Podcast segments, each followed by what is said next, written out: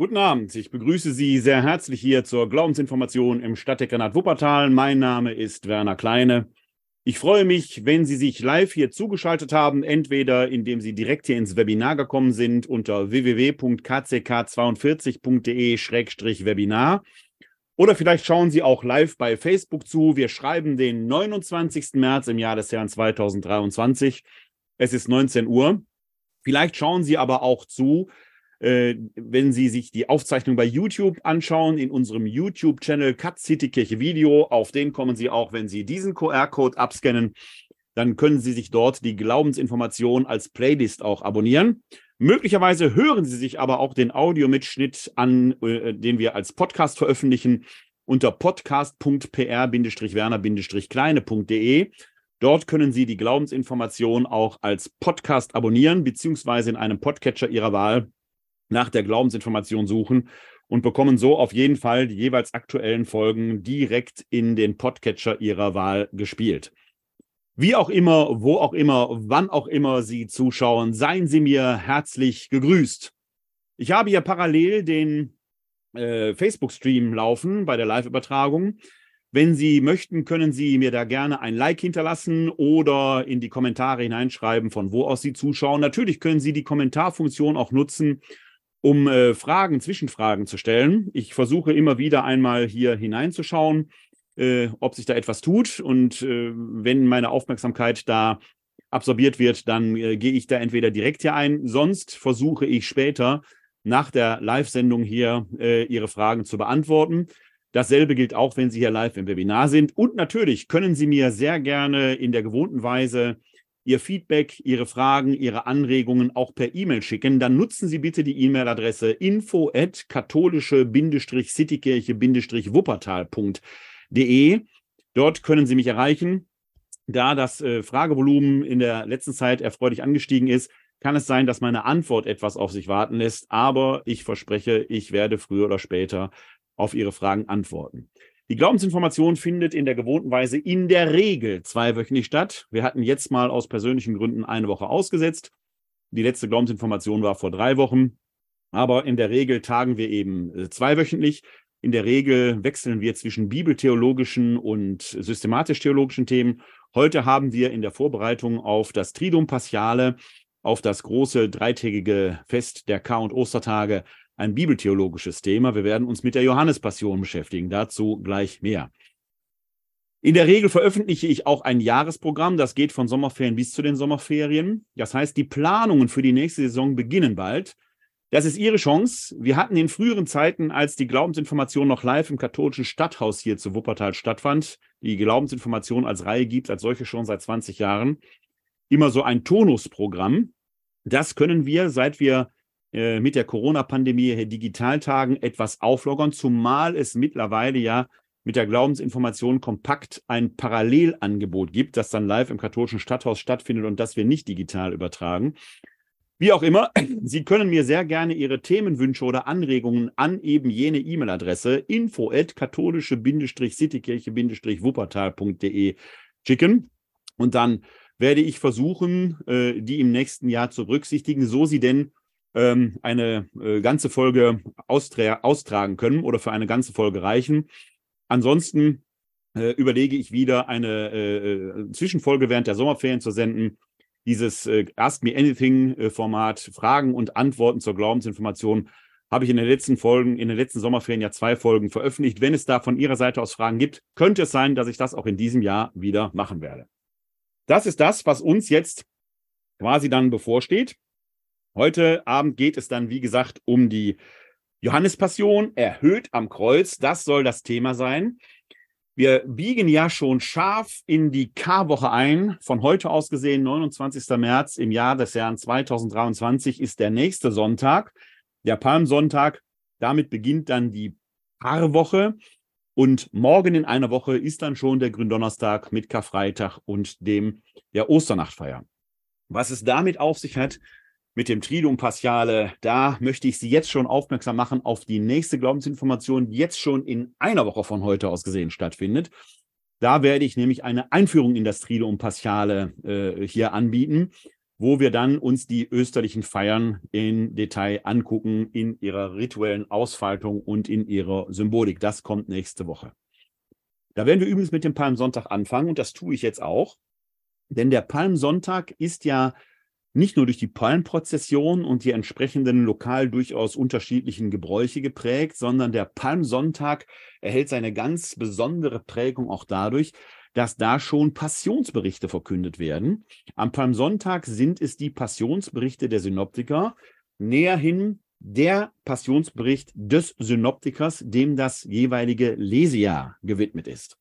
Wir kennen in der römisch-katholischen Tradition drei Lesejahre, das Lesejahr A, das Lesejahr B und das Lesejahr C. Und jedes Lesejahr ist einem der synoptischen Evangelien gewidmet. Das Lesejahr A, dem Matthäus, das Lesejahr B, dem Markus und das Lesejahr C, dem Lukas. Gewidmet heißt, man hört größtenteils an den Sonntagen während des entsprechenden Lesejahres äh, Evangelien aus den entsprechenden synoptischen Evangelisten. Der Johannes wird immer wieder eingeflochten. Das hat etwas damit zu tun, dass wir die drei synoptischen Evangelien in einer sogenannten Synopse, das ist eine tabellarische Zusammenschau dieser Evangelien, äh, auflisten können, weil die in Teilen parallel laufen eine Synopse zeigt halt, wo gibt es entsprechende Unterschiede, wo gibt es entsprechende Übereinstimmungen. Der Evangelist Johannes weicht von diesem Schema ab. Den kriegen wir nicht einfach so in eine Parallelität hineingedeutet. Das hängt auch damit zusammen, dass der Johannesevangelist eine andere Chronologie als die synoptischen Evangelien hat. Beispielsweise äh, kann man das daran sehen, dass die, äh, das öffentliche Wirken Jesu in den synoptischen Evangelien etwa ein Jahr währt, während es im Johannesevangelium auf drei Jahre entfaltet ist. Man kann es aber auch daran sehen, dass in den synoptischen Evangelien Jesus an einem Rüsttag stirbt. Der Rüsttag ist der Freitag. Es ist der Tag, an dem man sich für den Schabbat zurüstet. Schabbat ist der Samstag, also ist der Rüsttag der Freitag. Darin stimmen die Synoptiker mit Johannes überein. Jesus stirbt also an einem Freitag, aber nach den synoptischen Evangelien an einem Freitag, auf den das Pessachfest fällt. Dementsprechend wäre auch das letzte Abendmahl ein Pessachmahl gewesen. Das ist im Johannesevangelium anders. Da stirbt Jesus nämlich in der Stunde, in der im Tempel die Pessachlämmer geschlachtet werden, also einen Tag vor dem Pessachfest. Das kriegt man nicht harmonisiert. Man muss sich da, wenn man nach der historischen Variante fragt, schon entsprechend festlegen. Der verstorbene Papst Benedikt legt sich in seinen Jesusbüchern auf die johannäische Chronologie fest. Ich persönlich neige eher zu der synoptischen Chronologie. Gott sei Dank lässt Papst Benedikt XVI. im Vorwort seiner Jesusbücher das zu, denn er markiert dort seine Bücher als nicht Ausdruck des authentischen Lehramtes. Man darf also anderer Meinung sein. Davon mache ich in diesem Fall speziell freimütig Gebrauch.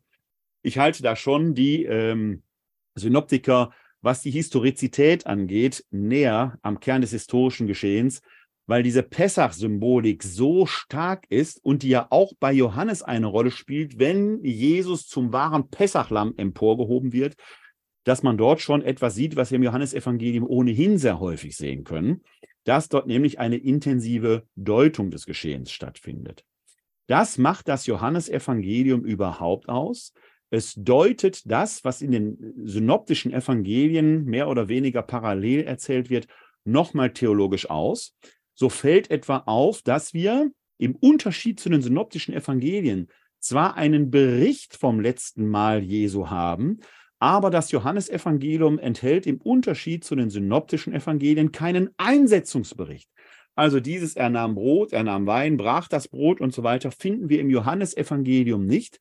Dort gibt es singulär, was es dann in synoptischen Evangelien nicht gibt, die Erzählung von der Fußwaschung, die ein Deutemoment ausmacht, dieser dienende Gestus Jesu an seinen Jüngern, der sonst nirgends überliefert wird, der aber gut zum jesuanischen Handeln passt und der bei Johannes eine bestimmte Funktion als Interpretament des Geschehens äh, äh, darstellt. Was die Synoptiker mit dem letzten Abendmahl verbinden, aus unserer römisch-katholischen Tradition, diese Einsetzung der Eucharistie, diese Identifikation des Leibes, des Brotes und des Weines mit seinem Leib und seinem Blut, spielt im Johannes Evangelium durchaus auch eine Rolle, nämlich in der großen Brotrede im sechsten Kapitel des Johannes Evangeliums. Da ist sie breit entfaltet. Ebenso breit entfaltet wird das letzte Mal Jesu im Johannesevangelium durch zwei große Abschiedsreden, die eine tiefgehende theologische Deutung des Geschehens beinhalten.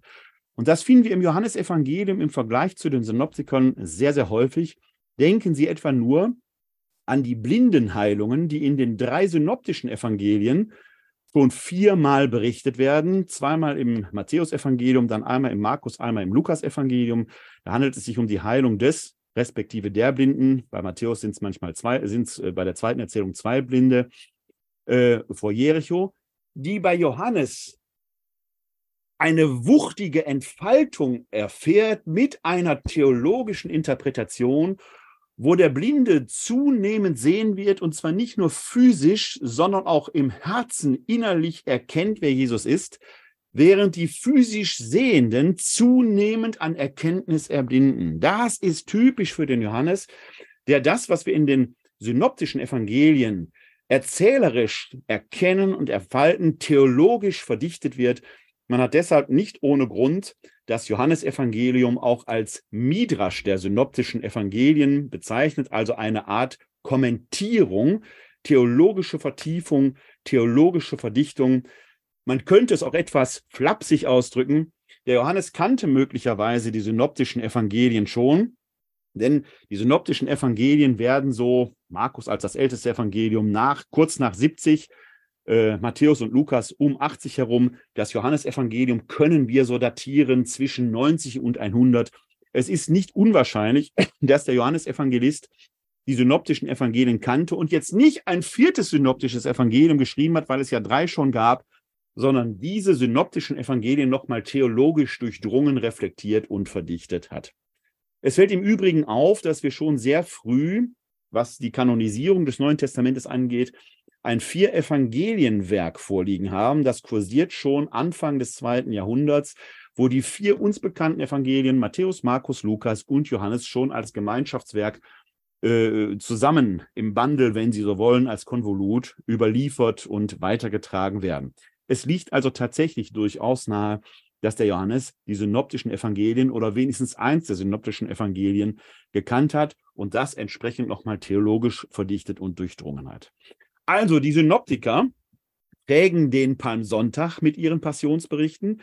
Da wir jetzt im Lesejahr A sind, das ist prinzipiell das Matthäusjahr, hören wir in diesem Jahr am Palmsonntag die Matthäus-Passion. Nächstes Jahr ist Lesia B, dann hören wir die Markus-Passion. Übernächstes Jahr ist das Lesia C, dann hört man am Palmsonntag die Lukas-Passion. Stellt sich die Frage, wo bleibt die Johannes-Passion?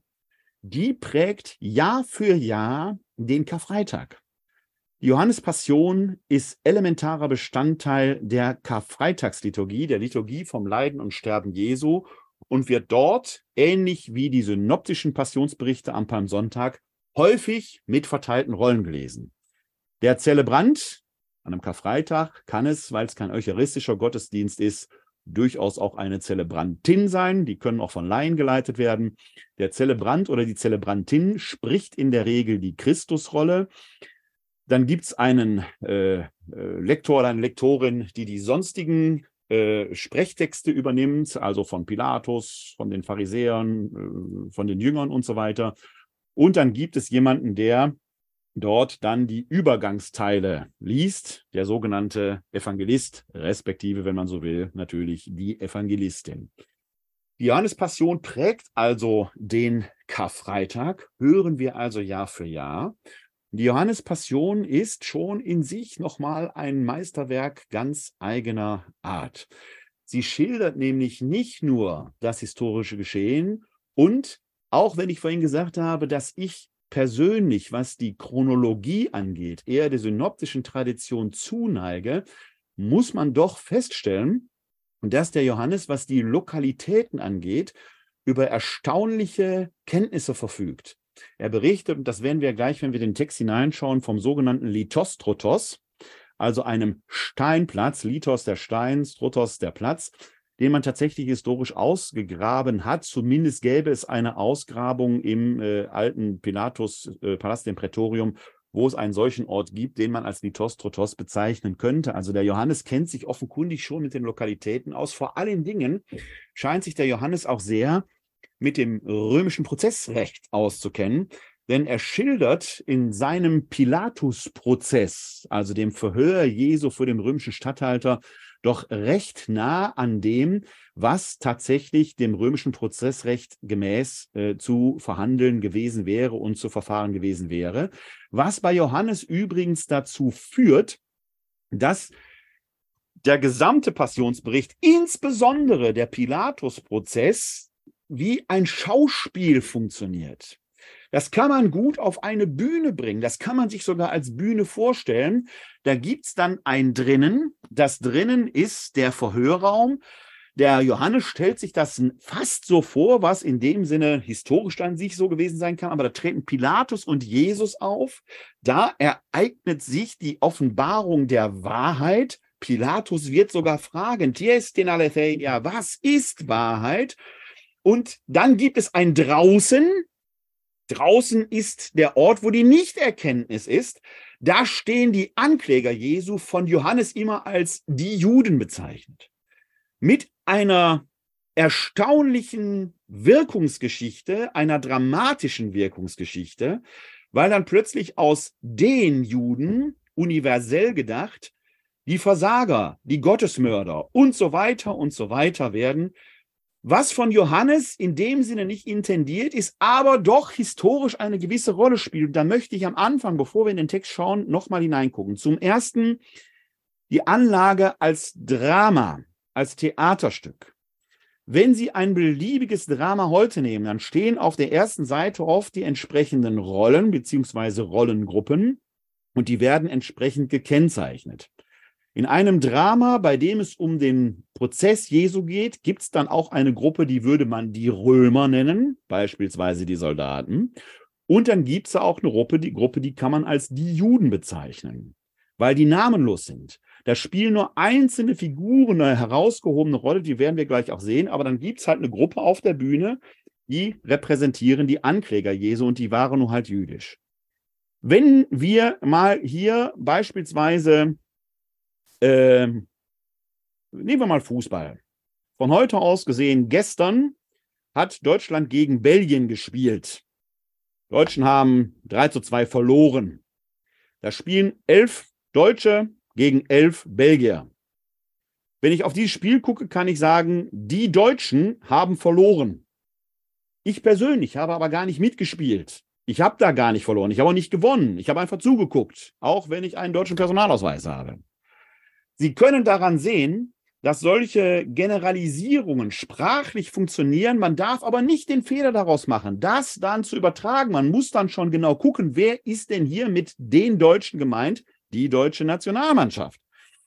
Im Johannesevangelium sind es eben die Juden, die im Raum sind, abgegrenzt von den Römern, die im Raum sind. Man darf daraus nicht generalisieren auf ein ganzes römisches Volk, auf ein ganzes jüdisches Volk hineingehen wurde aber wirkungsgeschichtlich gemacht. Und das ist ein Riesenproblem, weil das unter anderem in den Antijudaismus und auch in den Antisemitismus geführt hat, der uns bis heute beschäftigt. Das ist als solches nicht die Anlage des Johannesevangeliums. Gleichwohl kann man einen gewissen Antijudaismus im Johannesevangelium nicht leugnen, der aber einen historischen Hintergrund hat. Den muss man sich nochmal vergegenwärtigen.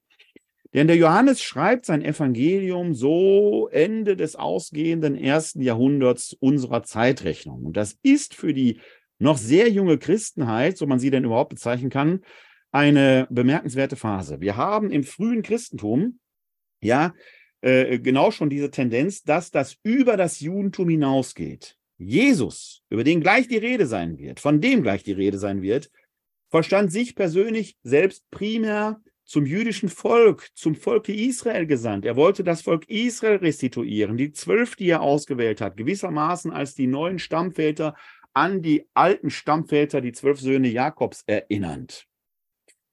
Erst nach seinem Kreuzestod und seiner Auferstehung gibt es diese Idee, das Evangelium über Israel hinauszutragen. Da ist vor allen Dingen die Gemeinde in Antiochia eine Gemeinde ursprünglich hellenistischer jüdischer Christen für verantwortlich, die aus dem Paradox, Christus stirbt wie ein Gottverlassener am Kreuz, zumindest nach der Torah, Deuteronomium 21, Vers 23, der am Holz hängende ist ein von Gott verfluchter.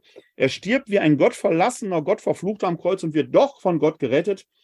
Daraus zieht man in Antiochia den Schluss, das ist das Fanal Gottes, das die Torah nicht mehr alleinselig machend ist. Sie wird in ihrer Gültigkeit nicht und nie aufgehoben, aber Gott selbst setzt jetzt in der Auferstehung des Gekreuzigten das Zeichen, jetzt ist die Zeit, wo auch die Heiden, also die Nichtjuden, die Goyim, zum Volk Gottes gehören sollen. Und man fängt in Antiochia an, Heiden zu taufen, ohne dass man sie vorher beschneidet. Dafür wird dann ein herausragender Vertreter, der uns doch bekannte Paulus, eine wichtige Rolle spielen. Das ist der Hintergrund. Und da gibt es jetzt eine Konkurrenzsituation, die begegnet uns schon im Neuen Testament. Man denke nur an den sogenannten antiochenischen Zwischenfall, nachdem man beim Apostelkonzil eine grundlegende Einheit beschlossen hat aus Heiden und Judenchristen und als Zeichen der Einheit dann diese berühmte Kollekte vereinbart hat, kommt es in Antiochia zum Eklat, als der Petrus, der eher für die Judenmission zuständig war, mit den Heidenchristen Antiochias zu Tische sitzt. Herausragendes Zeichen, jetzt vorher nie gegeben. Jetzt kommen Leute aus der judenchristlichen Gemeinde aus äh, Jerusalem, die sogenannten Leute des Jakobus, und Petrus kriegt kalte Füße und bricht die Tischgemeinschaft auf. Und da können Sie genau diesen, diesen äh, schmalen Grat sehen, auf dem sich die frühe Kirche bewähnt, diese Sollbruchstelle, gehören die Heiden tatsächlich dazu. Aus jüdischer Sicht Nein. Und die frühe Christenheit hat sich noch nicht als eigenständige Kirche verstanden, sondern als eine Bewegung, die das Volk Israel nach vorne bringen wollte. Die Heiden verstanden sich als zum Volk Israel gehörig. Und da sagen die Juden, die damals in der Mehrheit waren, nein, das geht nicht. Man muss beschnitten sein. Das gilt nicht nur innerkirchlich für den Dissens zwischen Judenchristen und Heidenchristen, sondern auch für den Dissens zwischen Juden und Getauften. Das ist ein Konflikt, der zieht sich durchs Neue Testament und der spitzt sich nach der Zerstörung Jerusalems im römisch-jüdischen Krieg zu. Der Tempel ist gefallen, die Jerusalemer Urgemeinde verschwindet mehr oder weniger im Dunst der Geschichte. Äh, in äh, wahrscheinlich äh, in, in äh, Jaffne, heute in der Nähe von Tel Aviv gelegen, könnte man sagen, konstituiert sich das Judentum neu. Es entsteht das rabbinische Judentum, das wir bis äh, heute kennen. Das Judentum, das wir heute kennen, hat dort seine Wurzeln. Und die Frage ist, wie geht man mit diesen Christen um? Das ist eine hochkonfliktive Situation. Die Christen, vor allen Dingen die Heidenchristen, buhlen um Anerkennung, die ihnen verweigert wird. Und da kommt es zunehmend zu Spaltungen von beiden Seiten aus. Der Johannes schreibt sein Evangelium genau in diese Zeit hinein. Da ist der Konflikt zwischen Juden und Heiden, wenn man so will, also Heidenchristen näherhin, nahezu auf dem Höhepunkt. Und das Heidenchristentum ringt um eine Anerkennung, die es so von der Seite des Volkes Israel her nicht bekommt. Und aus dieser Sache heraus ist kontextuell psychologisch schon verständlich, warum der Johannes so eine Frontstellung errichtet, weil die Juden, Generalisierung extrem schwierig, aber man kann sie hier rhetorisch nachvollziehen, seine argumentativen Gegner sind. Die argumentativen Gegner. Wenn man das aus dieser historischen Kontextsituation herausnimmt, wird das ganz furchtbar mit all den Konsequenzen, die wir in der Kirchengeschichte hatten. Denn in dem Moment, wo das Heidenchristentum plötzlich mehrheitsfähig wird, und das wurde es quasi spätestens seit der konstantinischen Wende, kippt genau dieses Verhältnis um und das haben wir mit allen furchtbaren Konsequenzen erlebt. Ich erwähne das hier so ausführlich am Beginn der Erörterung um die Johannespassion, weil wir genau das im Hinterkopf haben müssen, sonst werden wir den Johannes massiv missverstehen. Seine Passionserzählung trägt die Spuren und den Charakter eines Dramas. Das ist geschrieben wie ein Bühnenstück, so könnte man sagen. Und wenn davon den Juden die Rede ist, dann ist damit nicht gemeint, dass alle Juden, die zu allen Zeiten, heute und in Zukunft leben werden, die Rede ist, sondern von denen, die gerade da sind. Im Unterschied und Abgrenzung zu den Römern, den Aposteln, den Frauen. Da sind ja auch nicht alle Frauen mit gemeint. Da sind die Frauen mit gemeint, die halt unter dem Kreuz stehen.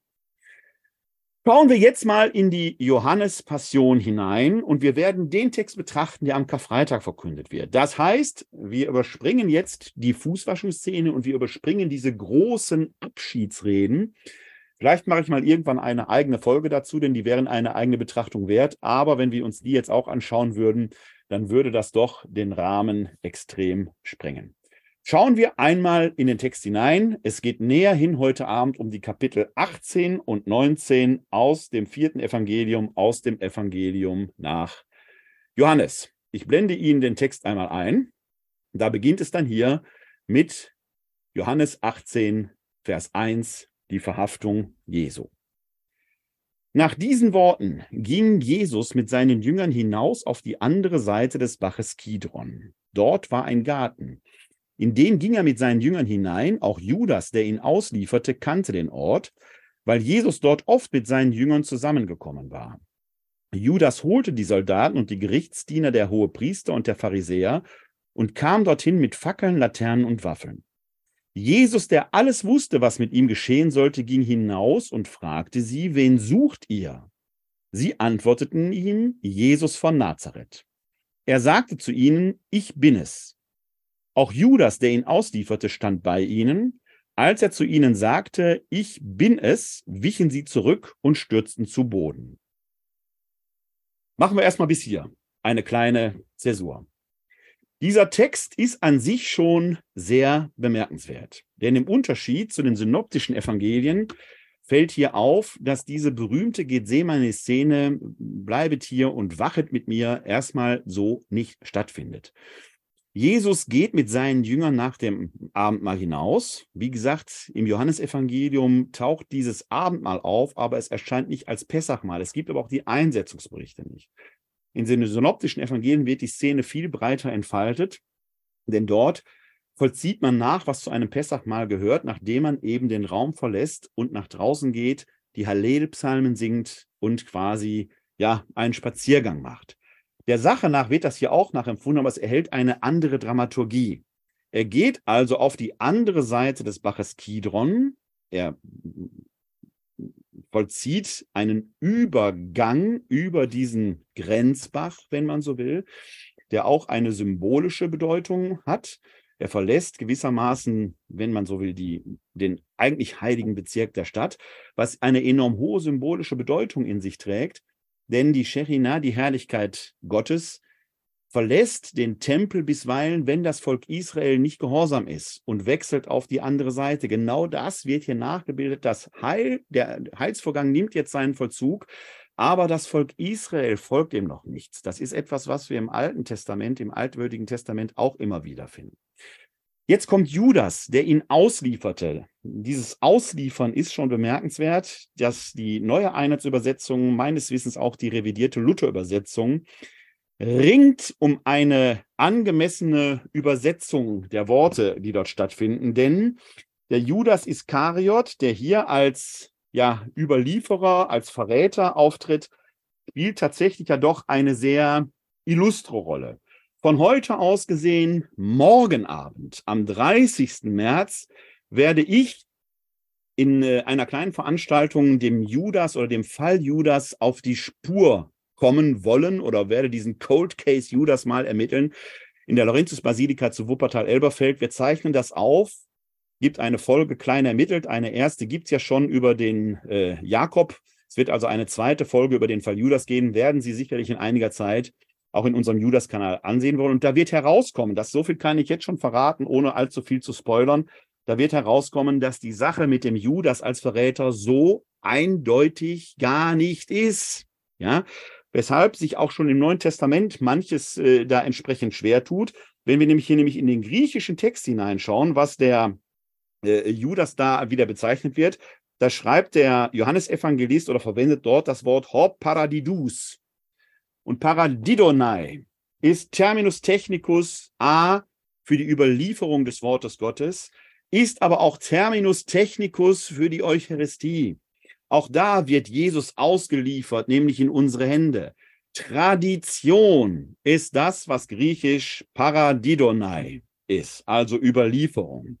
Das heißt, dass den Begriff, den Johannes hier gebraucht, der ist gar nicht so eindeutig negativ besetzt, der ist schillernd. man muss sich ja klar machen, dass ohne diese Tat des Judas, wie auch immer wir die jetzt in ihrer Motivik verwerten werden, dazu wird es dann morgen in der Veranstaltung mehr geben, kann man äh, vielschichtig sehen, aber ohne diese Tat wäre das gesamte Erlösungsgeschehen um Kreuzestod und Auferstehung Jesu nicht vorangegangen. Der Judas spielt also eine bemerkenswert ambivalente Rolle. Johannes aber verrät uns hier auch, worin der Verrat Jesu, äh, des Judas überhaupt bestand. Denn er sagt hier in Vers 2, auch Judas, der ihn auslieferte, kannte den Ort, weil Jesus dort oft mit seinen Jüngern zusammengekommen war. Der Verrat des Judas besteht also darin, dass er den Ort verrät, wo man Jesus verhaften kann. Der verrät den Aufenthaltsort. Und der holt jetzt eben die Soldaten und die Gerichtsdiener der hohen Priester und der Pharisäer und kommt dorthin mit Fackeln, Laternen und Waffen. Warum werden hier die Pharisäer so herausgehoben? Die Pharisäer wären ja Teil des Hohen Rates gewesen, der sich im Wesentlichen aus sogenannten Sadduzäern und Pharisäern zusammensetzt. Zwei äh, Gruppierungen, nicht die alleinigen, die im damaligen äh, Israel zu finden waren. Da gab es auch die Essener und die Johannesjünger und was weiß ich was. Aber die Sadduzäer und Pharisäer waren politisch sehr einflussreich, bildeten zu Großteilen als Parteien das sogenannte Synedrion, also den Hohen Rat, der uns gleich ja auch noch begegnen wird. Die Sadduzäer glaubten nicht an die Auferstehung, die Pharisäer schon. Die Pharisäer sind eine bemerkenswerte Gruppe, die auch in unserer Wahrnehmung oft viel zu negativ wegkommen. Denn die Pharisäer oder Jesus stand den Pharisäern durchaus theologisch nahe. Die glaubten nicht nur an die Auferstehung, die vertraten auch eine Politik, mit der äh, frühe Christen durchaus etwas anfangen konnten. Paulus bezeichnet sich als jemand, der früher einmal Pharisäer war. Nikodemus, der im Johannesevangelium eine wichtige Rolle spielt, ist Pharisäer. Und auch ein gewisser Josef von Arimathea, der uns gleich begegnen wird, von dem heißt es, er hätte zum Hohen Rat, wäre zum, würde zum Hohen Rat gehören, scheint eher der Partei der Pharisäer angehört zu haben. Man darf also auch die nicht über einen Kamm scheren. Und hier merken Sie schon wieder, wie schwierig das mit solchen äh, äh, Abgrenzung ist, dass die aber hier im Johannesevangelium so nochmal besonders erwähnt werden, mag damit zusammenhängen, dass die rabbinische Theologie, die auf dieser Synode von Japhne, die wird immer erwähnt, wobei man gar nicht weiß, ob die überhaupt historisch in dieser Form stattgefunden hat. Das lassen wir jetzt mal außen vor. Das Rabbinertum ist aus dem Pharisäertum hervorgegangen. Das sind also die Leute, mit denen der Johannes sich auseinandersetzt. Die Sadduzäer sind da schon gar nicht mehr so einflussreich. Das ist der Grund, warum die hier nochmal besonders hervorgehoben werden. Und jetzt kommen die, um Jesus dingfest zu machen. Wie gesagt, die Motivation des Judas ist extrem schillernd. Es kann sein, dass er als ja, ehemaliger Zelot, diese Zusatzbezeichnung Iskariot deutet schon darauf hin, dass äh, äh, Sikarier waren die Messermänner. Das waren so Leute, die, ähm, heute würde man sagen, ja, die Römer hinterrücks auch schon mal angriffen, also terroristische Angriffe verübten, dass er dazu gehörte, dass ihm dieser Jesus viel zu friedfertig ist, dass er ihn unter Druck setzen will, dass er ihn dadurch auch bewegen will, äh, voranzugehen, denn er scheint eher in den Vertrauenskreis Jesu gehört zu haben. Äh, gerade auch der äh, Evangelist Johannes weiß vom letzten Mal zu berichten, dass Jesus sagt, der, der mit mir das Brot in die Schale tauchen wird, der ist der, der mich verraten wird. Und jetzt muss man sich vorstellen, das Johannes Evangelium sagt auch, dass der Jünger, den Jesus liebte, an seiner Brust ruhte beim letzten Abendmahl. Man saß ja aber eben nicht, man lag. Man lag auf dem linken Arm, weil man mit der rechten Hand greifen und essen wollte. Wenn der Johannesjünger an der Brust Jesu ruht, dann muss der rechts von Jesus gelegen haben, weil man sich so versetzt hinlegte. Wenn der, der Jesus ausliefern wird, aber der ist, der mit ihm das Brot in die Schale taucht, muss er nahe bei Jesus gelegen haben. Es liegt also nahe, dass Judas Iskariot auf der linken Seite von Jesus gelegen hat, also Jesus an der Brust des Judas ruhte. Weil Jesus ihm aber den Rücken zuwendet, ist das die Position des höchsten Vertrauens. Es deutet also einiges darauf hin, dass Judas Iskariot durchaus eine Vertrauensstellung bei Jesus genossen hatte. Und daraus kann man jetzt einige Schlussfolgerungen ziehen. Möglicherweise war Judas, dieser Jesus, viel zu langsam. Er wollte quasi den Aufstand provozieren. Er hätte dann nicht verstanden, dass die Botschaft Jesu das Reich Gottes keine irdische Größe ist. Der jüdische Schriftsteller Amos Oz vertritt eine andere These in seinem Buch, äh, Amos, äh, hier Jesus und Judas. Für ihn ist äh, der Verrat selber eine auf die Intention Jesu hin erfolgt, der gewissermaßen erzwingen will, dass Gott ihm endlich die himmlischen Herrscher schickt. Ich erwähne nur die beiden. Es gibt gerade eine Graphic Novel, kann ich Ihnen jetzt leider hier nicht zeigen, äh, von einem polnischen äh, Grafiker, Rebelka heißt er, glaube ich, und einem amerikanischen Texter, ich meine, er hieß Loveness, die nochmal eine andere äh, Intention in ihrer Grafiknovel entfalten, dass Jesus den Judas als Apostel in der Unterwelt braucht, quasi den Verrat manipuliert, dass der Verräter quasi zur Hölle fährt, Jesus selbst aber die Höllenfahrt ja vor sich hat, weil er die dort versprengten Seelen befreien muss, und er Judas als Apostel in der Unterwelt braucht. Steile These. Ich persönlich finde sie nicht uninteressant. Natürlich höchst spekulativ, klar. Ich erwähne das hier nur an dieser Stelle, um Ihnen äh, hier deutlich zu machen, wie ambivalent diese Figur des Judas Iskariot ist und man ihn nicht einfach so als Verräter abschreiben darf. Fakt ist, er verrät je, den Aufenthaltsort Jesu und nach den synoptischen Evangelien spielt ja dieser berühmte Judas Kuss eine Rolle. Er verrät ihn mit einem Kuss, weil das ein stilles Erkennungsmal in der Dunkelheit ist. Das heißt aber auch, Jesus ist von Angesicht denen, die ihn verhaften sollen, nicht bekannt. Haben ja noch keine Smartphones. Heute würde man überall die Bilder von ihm schon sehen.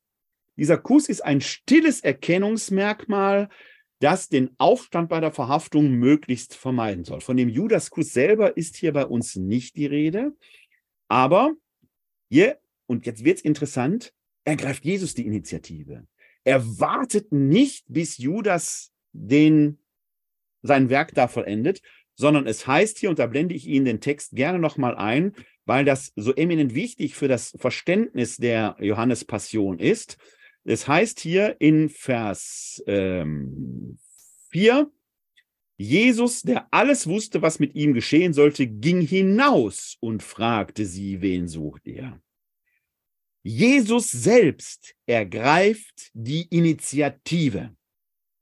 Er ist der Herr des Geschehens, auch wenn er verhaftet wird, auch wenn er gegeißelt wird, auch wenn man ihm den Prozess macht. Im Johannesevangelium wird Jesus nicht einfach gekreuzigt, sondern er besteigt mehr oder weniger souverän den Kreuzesthron. Jesus ist der Akteur des Geschehens, der das ganze Passionsgeschehen aktiv gestaltet. Deswegen habe ich diese Folge überschrieben, erhöht am Kreuz. Jesus ist der Souverän des Geschehens. Das wird hier in Vers 4 schon deutlich, Jesus, der alles wusste, was mit ihm geschehen sollte, ging hinaus und fragte sie, wen sucht er? Jetzt antworten die, Jesus von Nazareth. Er sagte ihnen, ich bin es. Auch Judas, der ihn auslieferte, stand bei ihnen. Als er sagte, ich bin es, wichen sie zurück und stürzten zu Boden. Das ist doch mal eine bemerkenswerte Reaktion. Stellen Sie sich mal vor, Sie geraten morgen in eine Polizeikontrolle, die Polizistin, der Polizist sagt, hätte mal gern Ihre Papiere. Und in meinem Fall würde jetzt auf dem Führerschein und den Fahrzeugpapieren stehen Werner Kleine. Und jetzt fragt der Polizist oder die Polizistin mich, sind Sie Werner Kleine? Und ich antworte, ich bin es. Und jetzt stellen wir uns mal vor, die fallen zu Boden. Das ist eine merkwürdige Reaktion, oder? Finden Sie nicht? Dahinter steckt ein Spiel, das der Johannes mit uns spielt. Erstmal dieses Ich bin es.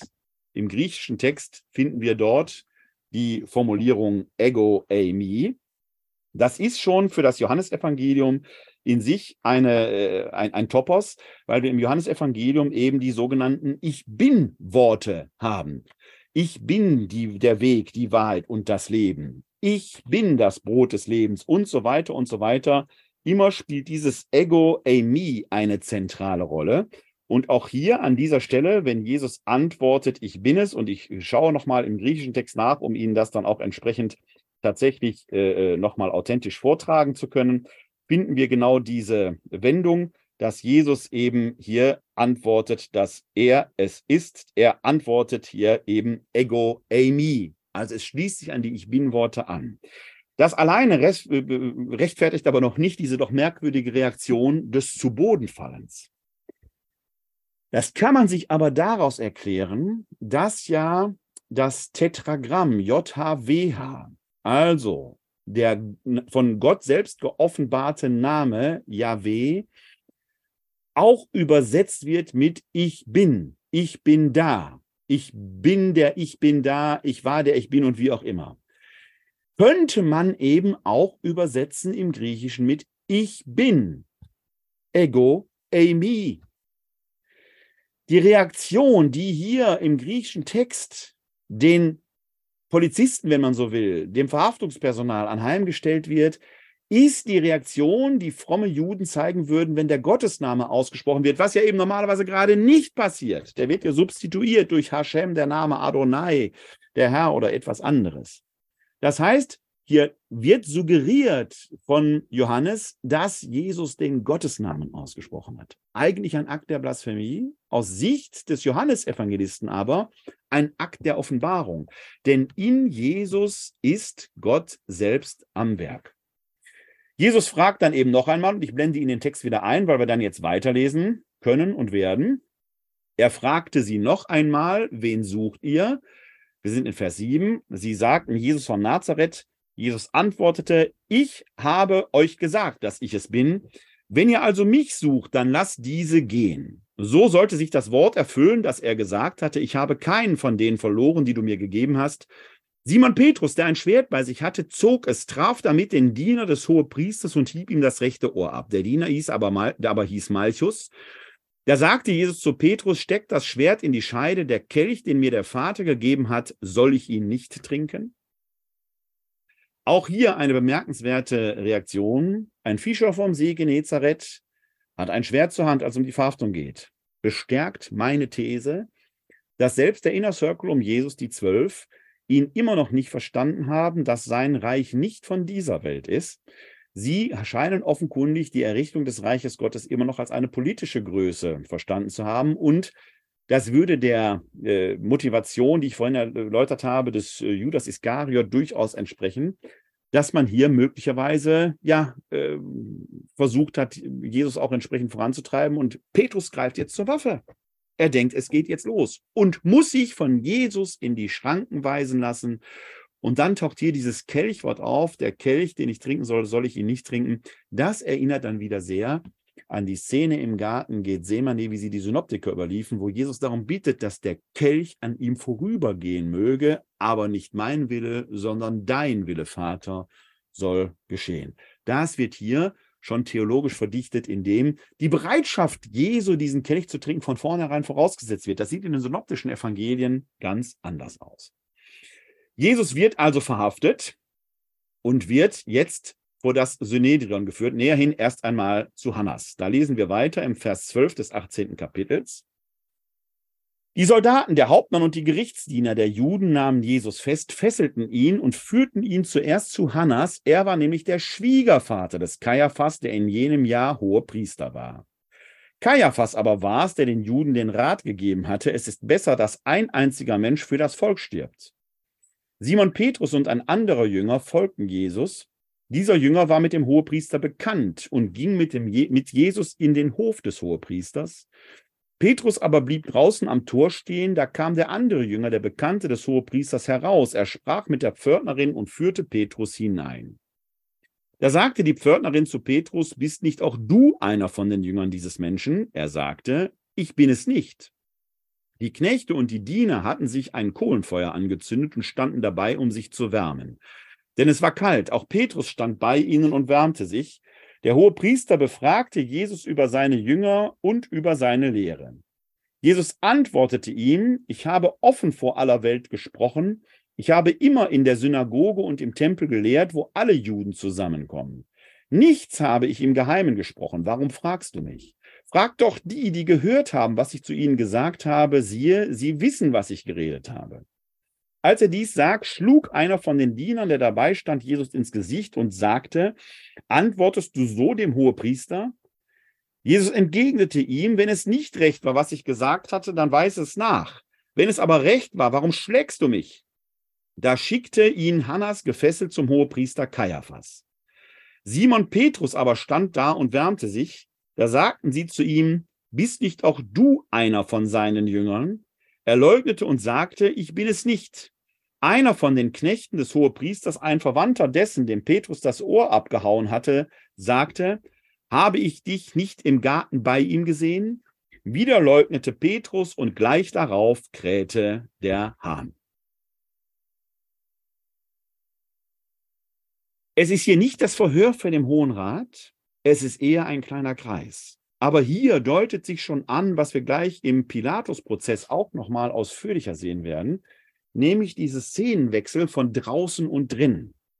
Hier ist das drinnen das Haus des Hannas, des Schwiegervaters des Kaiaphas, der in diesem Jahr hoher Priester war. Also es ist noch nicht der große Hohe Rat, es findet eine Art Vorverhör statt. Man hatte schon von diesem Jesus von Nazareth gehört und Kaiaphas hatte eben den Rat gegeben, es ist besser, dass einer für das Volk stirbt, als dass das ganze Volk stirbt. Das ist politisch durchaus klug gedacht. Warum? Der Gro das große Fanal, das schlussendlich zum Todesbeschluss führt, war die Tempelaktion Jesu. Ich spreche bewusst von Tempelaktion und nicht von Tempelreinigung, weil wir die heute oft missverstehen.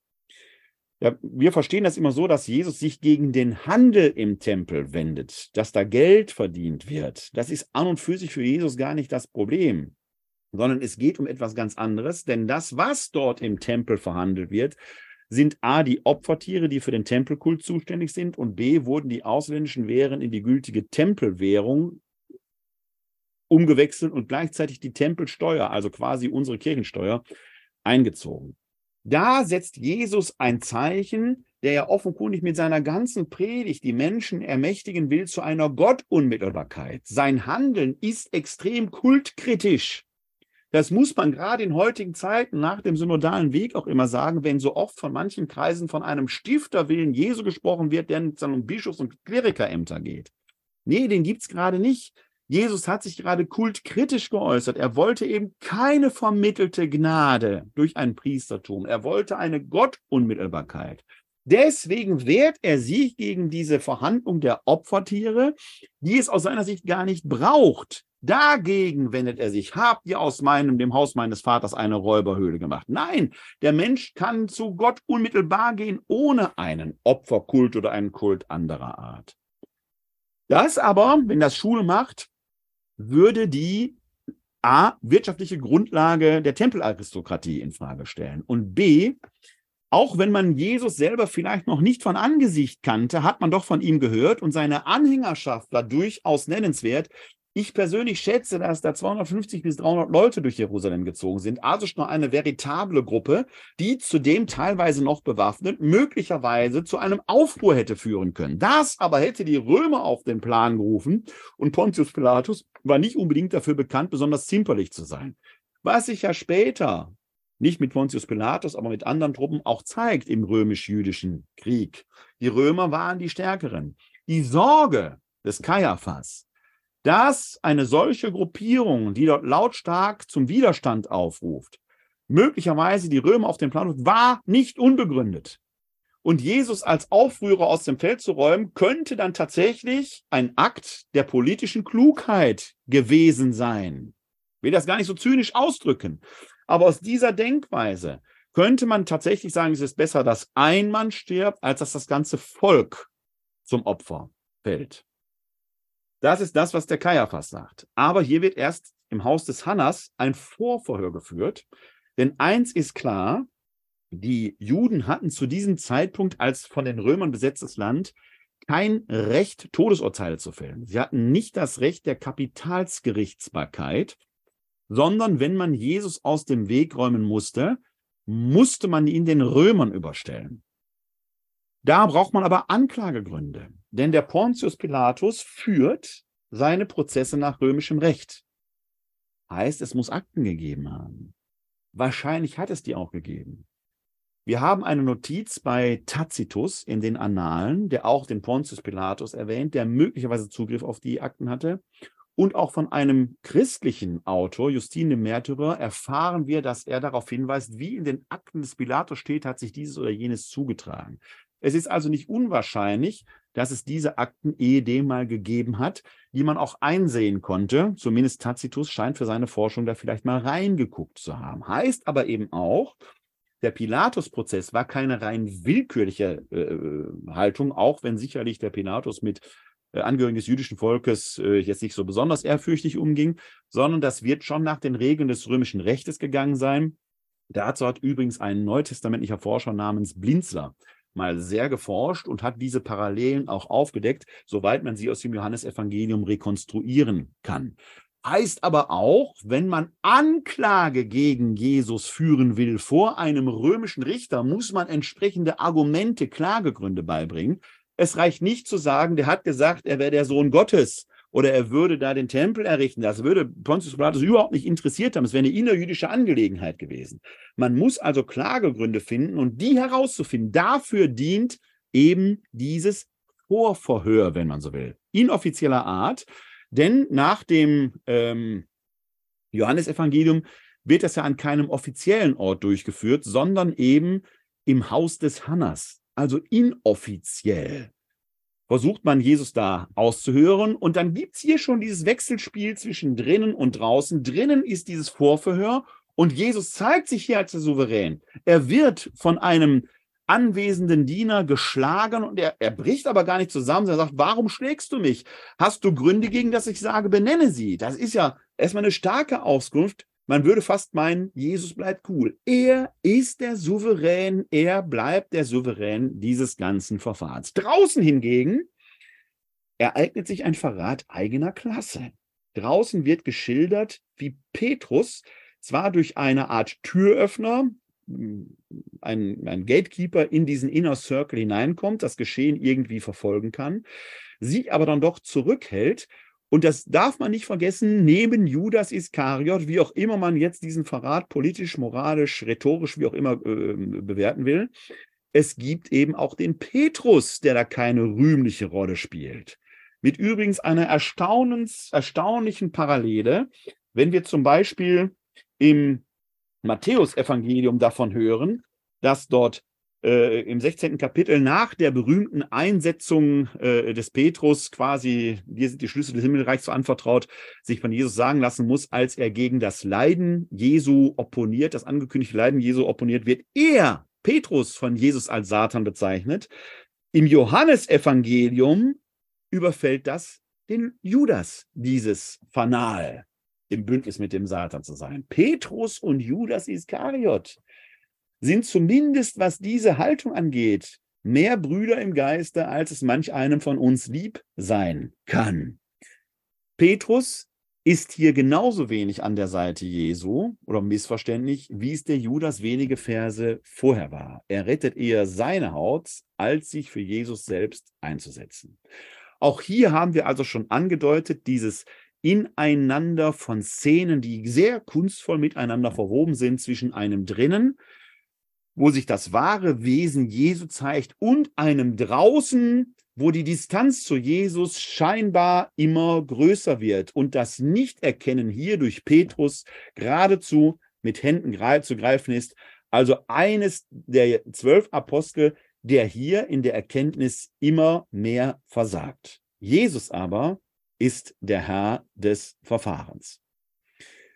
Dann geht das weiter im 28. Vers des 18. Kapitels. Da schauen wir jetzt hinein. Ich zeige Ihnen den Text wieder an. Da haben wir ihn vor uns. Jetzt wird nämlich von Kaiaphas, das ist mehr so eine Zwischenstation, als hoher Priester ist er quasi offiziell für die Anklage zuständig. Es scheint fast so, als habe man aus diesem Vorverhör durch den Hannas jetzt Mitteilung an Kaiaphas gemacht. Und das wird relativ unspektakulär berichtet. Von Kaiaphas brachten sie Jesus zum Prätorium. Es war früh am Morgen. Sie selbst gingen nicht in das Gebäude hinein, um nicht unrein zu werden, sondern das Paschalam essen zu können. Hier wird sehr kunstvoll in einem Vers die Szenerie aufgemacht. Drinnen Prätorium, draußen die, die Ankläger Jesu. Und es wird begründet, warum gehen die nicht hinein, damit sie kultisch nicht unrein werden können. Das, was sie tun, ist aus Sicht der Christgläubigen moralisch genau das Falsche, aber sie tun es aus einem vorgeblich frommen Grund, um am Althergebrachten festhalten zu können. Das ist zumindest die Intention, die der Johannes hier entsprechend mit verbindet. Vers 29. Deshalb kam Pilatus zu ihnen heraus und fragte, welche Anklage erhebt ihr gegen diesen Menschen? Das ist genau der Punkt, um den es beim Vorverhör ging, nämlich eine Anklage zu finden.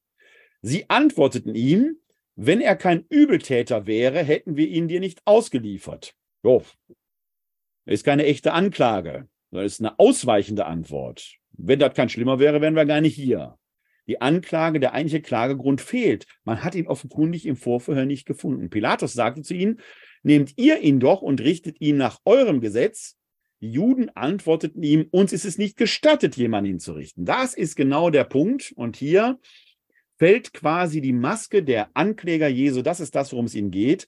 Denn Jesus nach ihrem Gesetz zu richten, hätte nicht zu einer Todesstrafe führen können. Wir hören zwar im Neuen Testament, dass auch dort äh, Hinrichtungen stattgefunden haben. Man denke nur an den Stephanus, der gesteinigt wird, wo ein gewisser Paulus, sich noch Saulus nennt, äh, äh, ja eine unrühmliche Rolle gespielt hat, der auf die Kleidung da aufgepasst hat. Das scheint aber de facto, zumindest juristisch, eher ein Lynchmord gewesen zu sein. Wenn es mit rechten Dingen zuging und wenn man die Jesusbewegung juristisch in die Schranken weisen wollte, durfte man es dazu gerade nicht kommen lassen. Wenn man Jesus beseitigen will, muss man ihn offiziell der Hinrichtung zuführen. Das geht nur mit den Römern. Also nach eigenem Recht zu richten, hätte vielleicht bedeutet Geldstrafe oder so etwas. Damit wäre den Anklägern Jesu nicht geholfen gewesen. Das ist der Grund, warum man jetzt hier entsprechend ist. Aber es ist schon bemerkenswert, dass ein echter Klagegrund nicht genannt werden kann. Auf jeden Fall wird hier schon deutlich in Vers 32, so sollte sich das Wort Jesu erfüllen, mit dem er angedeutet hatte, welchen Tod er sterben werde. Denn das ist klar, wenn es nach römischem Recht zu einer Verurteilung kommt, dann steht für einen Nichtrömer der Kreuzestod vor Augen. Ein römischer Bürger wäre nicht gekreuzigt worden, sondern wäre enthauptet worden. Werden wir bei Paulus im Verlaufe seines Lebens und der Überlieferung sehen, weil Paulus das römische Bürgerrecht hatte, appelliert er an den Kaiser und stirbt dann den Tod durch Enthauptung. Nichtrömer, vor allen Dingen aufständische Sklaven, wurden gekreuzigt.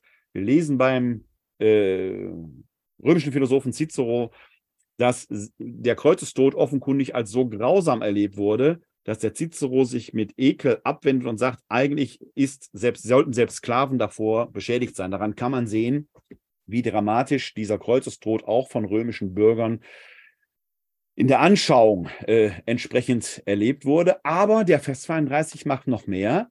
So sollte sich das Wort erfüllen, mit dem er, Jesus, angedeutet hatte, welchen Tod er sterben werde. Er ist der Souverän. Er geht den Weg, den er gehen muss und will.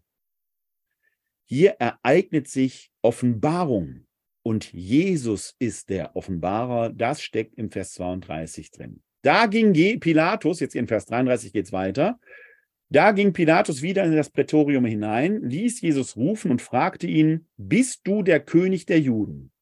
Jesus antwortete, sagst du das von dir aus oder haben es dir andere über mich gesagt?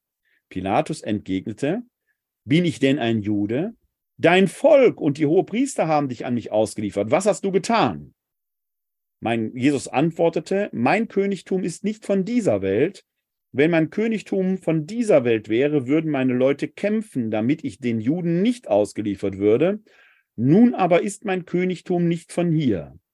Da sagte Pilatus zu ihm, also bist du doch ein König. Jesus antwortete, du sagst es, ich bin ein König. Ich bin dazu geboren und dazu in die Welt gekommen, dass ich für die Wahrheit Zeugnis ablege. Jeder, der aus der Wahrheit ist, hört auf meine Stimme. Pilatus sagte zu ihm, was ist Wahrheit. Hier sehen wir schon sehr schön, Pilatus geht wieder hinein und Sie erinnern bitte noch einmal, dass Johannes seine Passion in Form eines Dramas gestaltet, drinnen, draußen. Drinnen gibt es jetzt einen nahezu philosophischen Dialog zwischen Pilatus und Jesus, in dem Jesus, ich betone es jetzt zum wiederholten Mal, der eigentliche Souverän zu sein scheint, Er ist derjenige, der Pilatus quasi rhetorisch in die Enge bringt. Pilatus fragt nur und Jesus offenbart seinen Anspruch darauf. Zuerst geht es um die Frage des Königtums Christi. Das ist, was die Historie angeht, Interessant, dass Johannes das nicht erwähnt, aber wahrscheinlich der Klagegrund gewesen. Man wird es ja später auch am Kreuz lesen, dieses Jesus Nazarenum Rex Judaeorum, dass da jemand ist, der für sich in Anspruch genommen hat, eine politische Führerschaft über das jüdische Volk zu übernehmen und dann von den Römern natürlich als Agitator, als Landes-, als Hochverräter anerkannt wird, der einen Umsturz, einen Aufstand plant. Darauf stand nach römischem Recht der Kreuzestod. Das ist das, was den historischen Konnex hat. Interessant ist, dass hier im Johannesevangelium die Ankläger das gar nicht zur Ansprache bringen, sondern das von Pilatus quasi subsumiert wird. Die hätten gesagt, dass er der König der Juden sei. Jetzt entspinnt sich ein erster Dialog um die Frage, welche Art ist dieses Königtum? Die Antwort Jesu, mein Königtum ist nicht von dieser Welt, wird und muss Pilatus einigermaßen irritiert haben. Was soll er mit so einer Antwort anfangen? Und er versucht jetzt herauszufinden, ob er ein König ist. Und da ist eine bemerkenswerte Stelle, nämlich hier in, ich blende sie Ihnen noch einmal ein, hier in Vers 37, es geht immer um diese Königsfrage, aber in Vers 37 fragt Pilatus zum wiederholten Male, also bist du doch ein König? Jesus antwortete, und jetzt betone ich mal nicht, du sagst es, ich bin ein König. Ich wette mit Ihnen, wenn Sie am Karfreitag an der Liturgie vom Leiden und Sterben unseres Herrn Jesus Christus teilnehmen, dann werden Sie dort den Zelebranten, die Zelebratin sehr häufig sagen hören, du sagst es, ich bin ein König. Aus unserer christlichen Sicht ja ein Bekenntnis. Aber hat Jesus das wirklich so gesagt? Wenn Sie vorhin aufmerksam zugehört haben, werden Sie vielleicht über meine Betonung gestolpert sein, weil ich nämlich gesagt habe, du sagst es, ich bin ein König. Man hätte korrekterweise dann auch sagen müssen, du sagst, dass ich ein König bin. Was hat Jesus denn jetzt nur gesagt? Wir haben hier exemplarisch eine der sehr greifbaren Stellen, an denen wir deutlich machen können, wie wichtig es ist, sich über die Aussage von Sätzen Rechenschaft abzulegen. Denn wir haben es hier mit Texten zu tun, wo schwarze Striche auf weißem Grund stehen, ohne dass wir daraus schon ablesen könnten, wie sind die denn von der Betonung gemeint. Denn ob ich sage, du sagst es oder du sagst es, macht aus den gleichen Phonemen unterschiedliche Aussageabsichten. Da müssen wir uns schon sehr genau hingucken. Wie löse ich das denn jetzt hier auf? Hat Jesus hier ein Bekenntnis, eine Art Selbstbekenntnis abgelegt? Du sagst es. Hat er also tatsächlich zugegeben, ich bin ein König? Oder spiegelt er das zurück? Du sagst, dass ich ein König bin. Eine Hilfestellung kann uns hier in diesem speziellen Fall einen Blick in den Urtext geben. Und da blende ich Ihnen mal ein Foto des Urtextes ab. Dazu muss ich auf mein iPad blenden. Da habe ich die entsprechende Stelle schon für Sie abfotografiert. Und da sehen Sie, ähm, gucke mal, ob ich das äh, ein wenig äh, andeuten kann. Braucht man eben kurz einen kleinen Moment. Nee, das geht leider nicht. Sie sehen aber hier den Vers 37. Ich weiß nicht, ob man das sehen kann, wenn ich mit der Maus darüber fahre. Schauen wir mal, hier in Vers 37, da ist genau die Stelle. Apen un autor hop Pilatus, basileus eisü. Und dann antwortet Jesus hier, apokrite ho Jesus. Und jetzt kommt hier die Antwort, sy leges hoti basileus emi. Sy leges. Du sagst es. Für die reine Aussage, du sagst, es hätte das Wörtchen leges an dieser Stelle völlig ausgereicht, weil in dem Ace hinten das du schon drin steckt. Das betont vorangestellte Personalpronomen zu verstärkt den Hinweis, dass er wahrscheinlich die Intention hatte zu sagen, du sagst es. Und dann kommt hier eben noch dieses Hotti, Wörtlich übersetzt heißt es dann eben, du sagst, dass ich ein König bin. Da ist unsere Einheitsübersetzung nicht ganz eindeutig oder nicht ganz korrekt. Also sagt Jesus hier kein Selbstbekenntnis, er legt kein Selbstbekenntnis ab, sondern er sagt, du sagst, dass ich ein König bin. Souverän lehnt er diese Aussage nicht ab, aber er spiegelt sie an die Ankläger, speziell hier an den Pilatus als anwesendem Richter, zurück. Also hier eine sehr schöne Stelle. Es gibt noch andere in der Heiligen Schrift, bei denen man deutlich machen kann, äh, wie wichtig es ist, a, hin und wieder mal, wenn man in der Lage ist, den Urtext anzuschauen, aber sich über die Betonung auch selbst Rechenschaft abzulegen. Also du sagst, dass ich ein König bin und jetzt kommt eine Deutung, ich bin dazu geboren und dazu in die Welt gekommen, dass ich für die Welt Zeugnis ablege. Das hat also nichts mit Königtum zu tun. Jesus macht hier seinen Anspruch wahr. Es geht ihm gar nicht um Königsherrschaft. Es geht darum, dass er Zeuge der Wahrheit ist. Das ist das, worum es ihm geht. Das Thema verändert sich also. Nicht die Anklage, Aufruhr, Königsherrschaft ist Jesu Verteidigungsstrategie, sondern er ist derjenige, der die Wahrheit offen macht. Und da kommt Pilatus dann in Vers 38 zu der berühmten Frage, Tia ist denn Aletheia, was ist Wahrheit? Er schwankt, er sucht. Jesus ist Zeuge der Wahrheit. Pilatus hat diese Erkenntnis der Wahrheit Jesu noch gar nicht. Was ist Wahrheit? Und das ist die Frage, die ja heute noch in aller Welt steht, wenn es um diesen Jesus von Nazareth geht. Ja, die wir Christinnen und Christen selber immer wieder fragen müssen, um welche Wahrheit geht es denn? Haben die Leute von Maria 1.0 recht, von Maria 2.0? Hat der synodale Weg recht, die Kritiker und so weiter und so weiter? Was ist Wahrheit? Die Wahrheit ist ja nicht in Stein gemeißelt, selbst wenn es die absolute Wahrheit gibt. Und ich persönlich glaube daran, dass es die absolute Wahrheit gibt.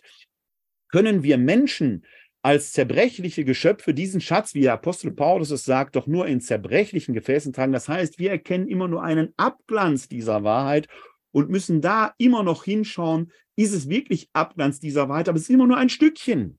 Wir haben nie die absolute Wahrheit. Deswegen müssen wir in den Diskurs miteinander treten, darum ringen, unsere Wahrheitserkenntnisse in Austausch, in Dialog miteinander bringen, uns selbst immer wieder korrigieren, dass wir nicht in die Irre gehen.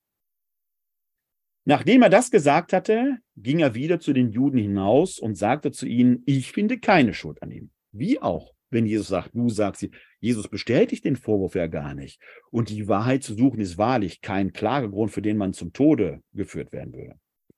Nachdem er das gesagt hatte, ging er wieder zu den Juden hinaus und sagte zu ihnen, ich finde keine Schuld an ihm. Ihr seid aber gewohnt, dass ich euch zum Passchafest einen freilasse. Wollt ihr also, dass ich euch den König der Juden freilasse? Da schrien sie wieder, nicht diesen, sondern Barabbas. Barabbas aber war ein Räuber. Historisch ist für uns dieser sogenannte Pascha-Brauch nicht nachweisbar. Er spielt in der Jesus-Überlieferung eine Rolle, aber wir finden ihn nicht als Pessachbrauch, was nicht heißt, dass es ihn nicht gegeben hat. Aber wir können ihn nicht in dem Sinne historisch verifizieren. Hier aber scheint das offenkundig ein Spiel des Pilatus zu sein, der den aus seiner Sicht unschuldigen Jesus, der vielleicht etwas skurril auf ihn gewirkt haben mag, loswerden möchte und jetzt als Konterpart einen Räuber, wahrscheinlich eher einen Meuchelmörder, also einen, den man nun wahrlich nicht freilassen will, äh, äh da äh, anbietet. Aus seiner Sicht äh, wäre der Handel eigentlich perfekt gewesen, weil man eigentlich in diesem Setting davon ausgehen kann, Wollt ihr Jack the Ripper haben oder Prinz Charles, so ungefähr. Ein schräger Vergleich jetzt, weiß ich. Aber Sie ahnen, worauf ich hinaus will. Der Plan des Pilatus geht nicht auf. Denn dieser Wunsch, Jesus loszuwerden, ist für seine Ankläger, für die Tempelaristokratie so stark, dass sie lieber diesen Räuber nehmen und der Plan des Pilatus scheitert. Also diese Sache, sich dieses Falles elegant zu entledigen und die Sache vom Tisch zu bekommen, die wird scheitern. Schauen wir hinein, wie unsere Geschichte weitergeht. Wir sind im 19. Kapitel angekommen. Darauf nahm Pilatus Jesus und ließ ihn geißeln. Die Soldaten flochten einen Kranz aus Dornen, den setzten sie ihm auf das Haupt und legten ihm einen purpurroten Mantel um. Sie traten an ihn heran und sagten, sei gegrüßt, König der Juden, und sie schlugen ihm ins Gesicht. Pilatus ging wieder hinaus zu ihnen und sagte, seht, ich bringe ihn zu euch heraus. Ihr sollt wissen, dass ich keine Schuld an ihm finde. Jesus kam heraus, er trug die Dornenkrone und den purpurroten Mantel. Pilatus sagte zu ihnen, seht der Mensch. Eine Szene, die merkwürdig ist, wenn Jesus doch unschuldig ist, wieso lässt Pilatus ihn dann geißeln? Hier steht das Leiden Jesu schon im Vordergrund. Historisch gehörte die Geißelung eigentlich schon zur Kreuzigung dazu. Da musste das Urteil also gefallen sein. Historisch war es so, dass die Delinquenten vor der Kreuzigung ausgepeitscht wurden, eben gegeißelt wurden. Ähm, kleine Triggerwarnung, es wird jetzt etwas brutaler, denn man wurde dort mit Peitschen gegeißelt, an denen Knochenstücke befestigt waren, die Fleischstücke herausrissen. Manch ein Delinquent hat diese Geißelung schon nicht überlebt. Dann bekam man das sogenannte Patibulum auf die Schulter geladen. Es ist der Querbalken des Kreuzes. Den hatten die Delinquenten zum, zur Richtstätte zu tragen. An der Richtstätte standen in vorbereitete Löcher die sogenannten Stipes. Das waren die Längsbalken. Äh, die hatten oben einen Zapfen. Das Patibulum der Querbalken hatte eine entsprechende Aussparung. Man band respektive nagelte die Delinquenten an das Patibulum. Die Nägel wurden durch die äh, Handgelenke getrieben, nicht durch die Handflächen wie bei unseren Kreuzungen. Das hätte die Last nicht getragen. Dann wurde man hochgezogen, das rastete oben ein und dann wurden die Fersen links und rechts von dem Stipes entsprechend angenagelt. Äh, manch einer überlebte, wie gesagt, die Geißelung schon nicht, die der eigentlichen Hinrichtung vorausging. Manch einer überlebte den Gang zur Hinrichtungsstätte nicht. Aber wenn man dann gekreuzigt war, konnte sich dieser Kreuzestod durchaus über Tage hinziehen, weil man schlussendlich an einem Kreislaufkollaps verstarb. Denn man zog sich ähm, am Kreuz immer wieder hoch, um die Fersen zu entlasten, weil das sehr schmerzhaft ist, konnte das aber nicht lange halten, sackte wieder zusammen. Die Römer waren sehr perfide darin, den Tod zu verlängern. Äh, wurde etwa dadurch gemacht, dass man an den Stipes, an den Längsbalken einen Sedile, eine schräge Sitzfläche anlegte, auf die man sich entlassen konnte, aber wieder herunterrutschte. Man reichte äh, äh, berauschende Getränke, die aber auch wieder wach machten, dieser berühmte Essigtrunk, den man Jesus reichte, so konnte sich der Kreuzestod über Tage hinziehen, eine Entwürdigung, eine Demütigung des Menschen über den Tod hinaus, weil man die Leichen oft dann eben auch am Kreuz hängen ließ. Ein Aspekt, dem wir gleich noch begegnen werden, warum man das nicht gemacht hat. Hier wird aber die Geißelung quasi als Zwischenschritt dargestellt, der innerhalb der johannäischen Dramaturgie eigentlich gar keinen Sinn macht, wenn doch Jesus aus Sicht des Pilatus unschuldig ist. Sein Plan, den eigentlich Unschuldigen jetzt im Austausch gegen einen Räuber freizulassen, scheitert. Wieso lässt man ihn dann geißeln? Man kann sich das dramaturgisch in diesem Zusammenhang eigentlich nur dadurch erklären, dass wir hier eben eine Reminiszenz an die überlieferte Grausamkeit des Pilatus haben, den ein Jude wie Jesus einer war, eben nicht scherte. Und er geht jetzt quasi den nächsten Schritt in seiner persönlichen Eskalation und lässt Jesus geißeln, um so das Mitleid der Ankläger zu erregen. Deshalb auch dieses Ecce homo, seht der Mensch. So ist der Mensch, ist die theologische Aussage, die äh, Johannes damit verbindet, dem Tode geweiht, dem Tode verfallen, in der pilatischen äh, Strategie Jesus doch noch irgendwie von der Backe zu kriegen, an das Mitleid der Ankläger zu appellieren. Die Geißelung selber wird historisch stattgefunden haben, aber hier muss man dem Johannes so gesehen widersprechen. Dramaturgisch pflicht Johannes das ebenso ein, nachdem der Austausch gegen Barabbas nicht funktioniert hat, ist das quasi die nächste Stufe, um durch das Mitleid äh, eines Gegeißelten, äh, das Mitleid der Ankläger zu erregen, es gut sein zu lassen, was aber eben auch scheitern wird. Historisch gehört die Geißelung eher und damit die Verspottung auch äh, äh, direkt in den Zusammenhang der Kreuzigung. Die Soldaten treiben ihren Schabernack mit Jesus. Lassen Sie mich an dieser Stelle nochmal eine Triggerwarnung aussprechen, denn es ist hochwahrscheinlich, dass damit auch ein sexueller Missbrauch verbunden war. Es ist höchstwahrscheinlich und an manchen Stellen auch historisch verbürgt, dass die Soldaten nicht nur ihren verbalen Spott mit den Delinquenten getrieben haben, sondern dass sie auch sexuellen erniedrigt haben. Ich erwähne das deshalb in diesen Zeiten. Unsere heilige Schrift geht sehr vornehm mit diesen Dingen um. Wenn da steht, sie kreuzigten ihn in wenigen Worten, dann ist damit eine, ein, ein Drama an Leid verbunden, das man sich nicht ausmalen kann. Für die Zeitgenossen war klar, was damit verbunden ist. Für uns wird das ein bisschen schamig ausgedrückt. Historisch wird Jesus hier möglicherweise auch dem sexuellen Missbrauch ausgeliefert sein. Ich erwähne es gerade in diesen Zeiten, weil jeder Täter, der für sich noch in Anspruch nimmt, Repräsentant Christi des Hauptes der Kirche zu sein, sprich ein geweihtes Haupt zu sein, sich am Herrn selbst nicht nur durch den Missbrauch selber versündigt, sondern noch einen drauflegt. Kann man nicht oft genug sagen. Es gibt Studien dazu, die das nahelegen, dass Jesus dieses Leid hier selber am eigenen Leib erfahren hat. Seht der Mensch, schauen wir, wie die Ankläger Jesu darauf reagieren. Als die Hohepriester und die Diener ihn sahen, wohlgemerkt, hier werden die Ankläger nochmal genau, eben nicht die Juden, die Hohepriester und die Diener der Hohenpriester, das sind die, um die es geht. Als die Hohepriester und die Diener ihn sahen, schrien sie, kreuzige ihn, kreuzige ihn. Pilatus sagt zu ihnen, Abwehrreaktion, nehmt ihr ihn und kreuzigt ihn, denn ich finde keine Schuld an ihm. Man fragt sich, warum lässt du ihn dann geißigen? Also man merkt hier, wie der Pilatus sich windet, um Jesus doch noch irgendwie von der Backe zu kriegen und sich nicht an ihm zu versündigen. So scheint es. Die Juden entgegneten, wir haben ein Gesetz und nach dem Gesetz muss er sterben, weil er sich zum Sohn Gottes gemacht hat. Aha, jetzt kommt hier doch heraus, warum die Juden ihn loswerden wollen. Als Pilatus das hörte, fürchtete er sich noch mehr. Er ginge wieder in das Prätorium hinein und fragte, woher bist du? Jesus aber gab ihm keine Antwort. Da sagte Pilatus zu ihm, du sprichst nicht mit mir, weißt du nicht, dass ich Macht habe, dich freizulassen und Macht, dich zu kreuzigen? Jesus antwortete ihm, du hättest keine Macht über mich, wenn es dir nicht von oben gegeben wäre. Darum hat auch der eine größere Sünde, der mich dir ausgeliefert hat. Es scheint eine merkwürdige Reaktion für einen römischen Statthalter zu sein, sich von dieser Begründung äh, ins Boxhorn jagen zu lassen, er sei der Sohn Gottes. Also erstens, die römischen, die jüdischen Ankläger, die Priester und ihre Diener, kommen hier mit der eigentlichen Intention um die Ecke. Aus ihrer Sicht ist Jesus ein Blasphemiker. Und auf Stehen stünde nach jüdischem Recht tatsächlich die Todesstrafe, die sie selber nicht verhängen dürfen. Eigentlich hätte Pilatus hier sagen können, ist erledigt der Fall. Aber die Schlinge zieht sich auch um seinen Hals immer zu. Er manövriert sich immer weiter in die Sackgasse hinein. Jetzt bekommt es mit der Angst zu tun. Ist das glaubhaft? Eigentlich hätte doch ein römischer Statthalter an dieser Stelle sagen können, nicht meine Sache.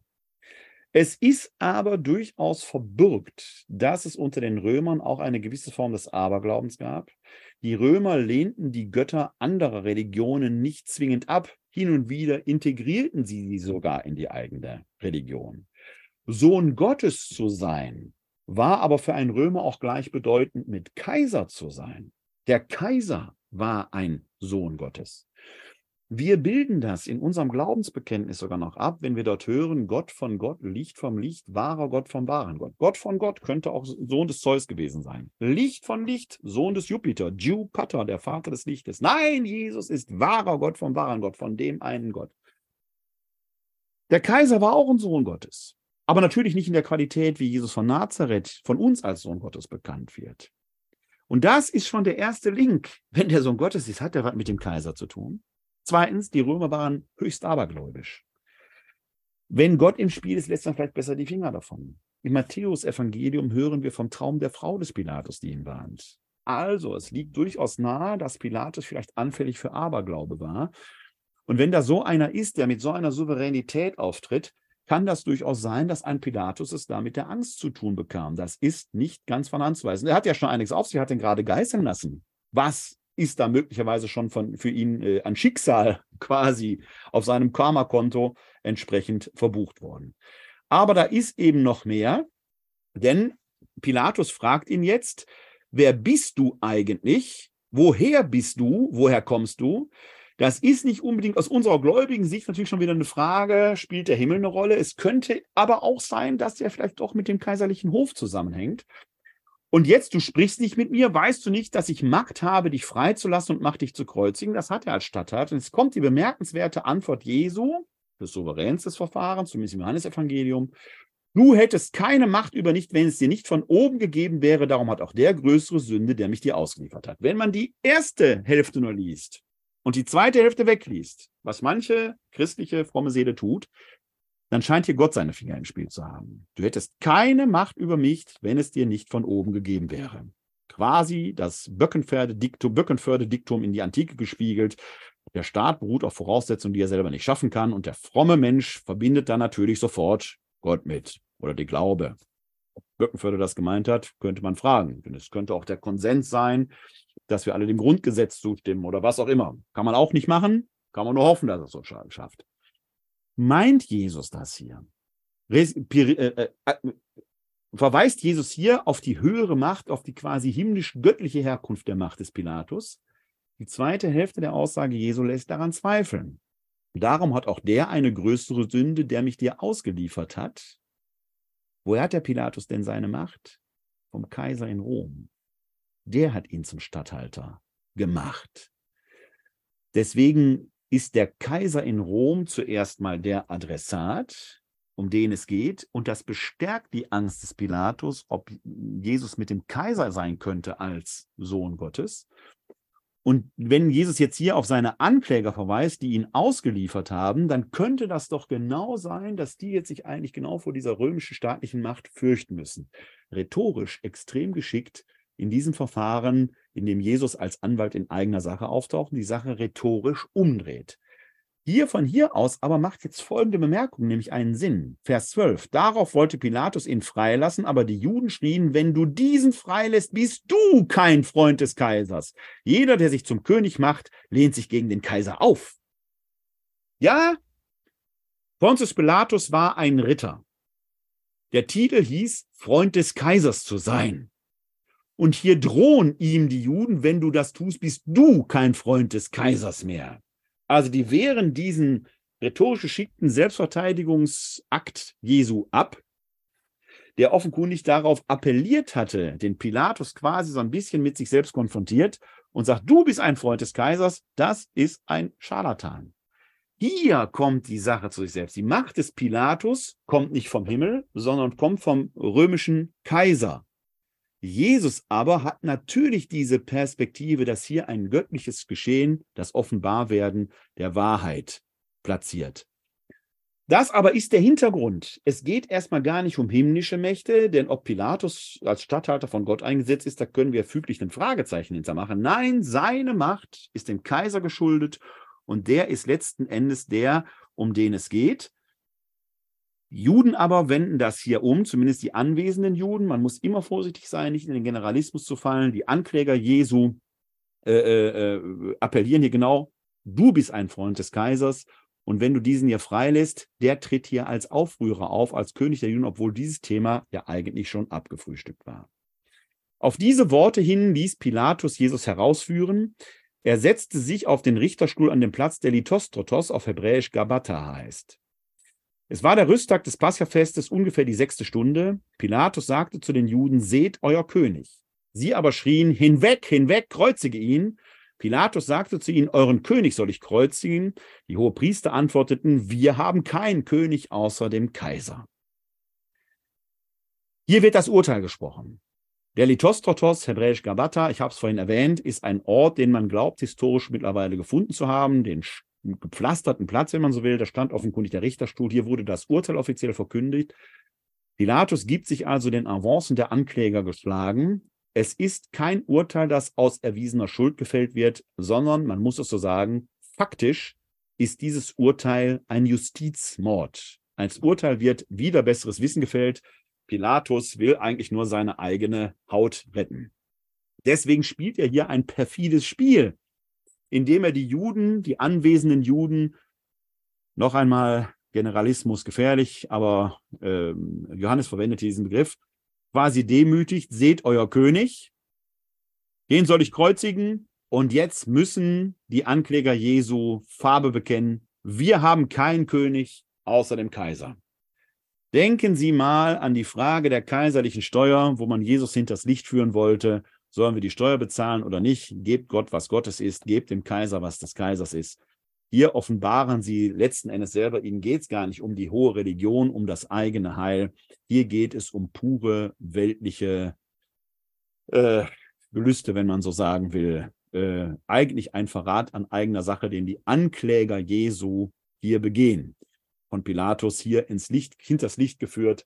Insofern äh, obsiegt hier der Pilatus zum Schluss äh, an dieser Stelle, zumindest in diesem Händel zwischen ihm und den Anklägern Jesu. Aber er kann jetzt nicht mehr anders. Das Urteil ist gefällt. Da lieferte er ihn Jesus aus, damit er gekreuzigt würde. Sie übernahmen Jesus und er selbst trug das Kreuz und ging hinaus zur sogenannten Schädelstätte, die auf Hebräisch Golgotha heißt. Dort kreuzigten sie ihn und mit ihm zwei andere auf jeder Seite einen, in der Mitte aber Jesus. Pilatus ließ auch eine Tafel anfertigen und oben am Kreuz befestigen. Die Inschrift lautete: Jesus von Nazareth, der König der Juden. Das ist historisch übrigens verbürgt. dass die Klage, die zur Todesstrafe des, der Kreuzigung führte, entsprechend dokumentiert wurde für alle sichtbar. Also Jesus wird hier als Aufrührer hingerichtet, der einen Aufstand gegen den römischen Plan, Staat plante. Etwas, das Pilatus nicht verifizieren konnte, aber das er als Klagegrund letzten Endes in sein Urteil so mit hineinnimmt. Justizmord eben. Diese Tafel lasen viele Juden, weil der Platz, wo Jesus gekreuzigt wurde, nahe bei der Stadt lag. Die Inschrift war hebräisch, lateinisch und griechisch abgefasst. Da sagten die Hohepriester der Juden zu Pilatus, schreibt nicht der König der Juden, sondern dass er gesagt hat, ich bin der König der Juden. Jetzt scheinen die Ankläger Jesu den Braten gerochen zu haben. Das Spiel, die Falle, in die sie Pilatus von ein paar Verse vorher geführt hatte, scheint ihnen doch jetzt peinlich zu sein. Sie scheinen da noch etwas heilen zu wollen. Pilatus aber antwortet, was ich geschrieben habe, habe ich geschrieben. Ein Satz, den ich aus meinem griechischen Unterricht am Anfang meines Studiums nie vergessen werde, Horgegrapha, Gegrapha. Ein perfekt äh, Ausdruck mit der perfekt Reduplikation in der griechischen Sprache. Sie merken also, manche Dinge, die bleiben auch nach Jahrzehnten noch entsprechend hängen. Was ich geschrieben habe, habe ich geschrieben, also er wird nichts ändern. Nachdem die Soldaten Jesus gekreuzigt hatten, nahmen sie seine Kleider und machten vier Teile daraus, für jeden Soldaten einen Teil und dazu das Untergewand. Das Untergewand war aber ohne Naht von oben ganz durchwoben. Da sagten sie zueinander, wir wollen es nicht zerteilen, sondern darum losen, wem es gehören soll. So sollte sich das Schriftwort erfüllen. Sie verteilten meine Kleider unter sich und warfen das Los um mein Gewand. Dies taten die Soldaten. Bei dem Kreuz Jesu standen seine Mutter und die Schwester seiner Mutter, Maria, die Frau des Klopas und Maria von Magdala. Einmal kurz bis hier, noch eine kleine Zäsur, weil wir hier noch einmal kurz drauf schauen. Also, die Kreuzigung Jesu wird, wie ich schon sagte, sehr dezent, wenn man dieses Wort verwenden will, geschildert. Es reicht einfach zu sagen, sie kreuzigten ihn. Für alle Zeitgenossen war klar, was trägt sich dazu. Ich habe das dramatische Geschehen vorhin schon angedeutet. Ein furchtbarer, grausamer, demütigender, entwürdigender, schmerzhafter Tod, sodass man verstehen kann, dass alle, die diesen Tod sterben, als Gott verlassen angesehen würde. Gott kann doch nicht zulassen, dass jemand einen solchen Tod stirbt. Man wurde nackt gekreuzigt, man verteilt die Kleider, selbst das letzte Hemd wird noch genommen und verteilt. Die Anklageschrift wird auf Hebräisch, Griechisch und Latein angebracht. Übrigens ein Hinweis darauf, wenn Franz Alt mit zuhört, herzliche Grüße. Ich gehe davon aus, dass Jesus mehr als Aramäisch sprach. Der wird mindestens Hebräisch, Latein und Griechisch gekonnt haben. Auf welcher Sprache er wann welches Wort wie gesagt hat, wir wissen es nicht. Johannes überliefert das hier auf eine eigentümliche Weise. Man musste damals einige Sprachen können. Und es ist schwierig, heute alles immer nur aufs Aramäische zurückzuführen. Wir haben halt nur die griechische Überlieferung und die wird an manchen Stellen nicht in Zweifel gezogen. Unter anderem bei der fraglichen sechsten Bitte im Vater Unser. Also man muss da sehr, sehr vorsichtig sein. Hier haben wir einen Hinweis, dass da mehrere Sprachen im Umlauf waren. Aber dann gibt es diesen Vers 25. Bei dem Kreuz Jesu standen seine Mutter und die Schwester seiner Mutter Maria, die Frau des Klopas und Maria von Magdala. Es gibt im Neuen Testament verdammt viele Marias. Maria von Bethanien, Maria von Magdala, Maria, die Mutter Jesu und hier eben eine gewisse Maria, die Frau des Klopas. Die scheint in der frühen Kirche sehr bekannt gewesen zu sein, sonst würde man den Namen des Klopas nicht dazufügen, weil sie dadurch identifiziert wird. Eben jener Klopas spielt aber eine Rolle in den Auferstehungserzählungen des Lukas. Einer der Emmaus-Jünger heißt Klopas oder bei Lukas Kleopas, ist aber derselbe Name. Der zweite Jünger bleibt bei Lukas ungenannt. Vielleicht war es gar kein Jünger, sondern eine Jüngerin.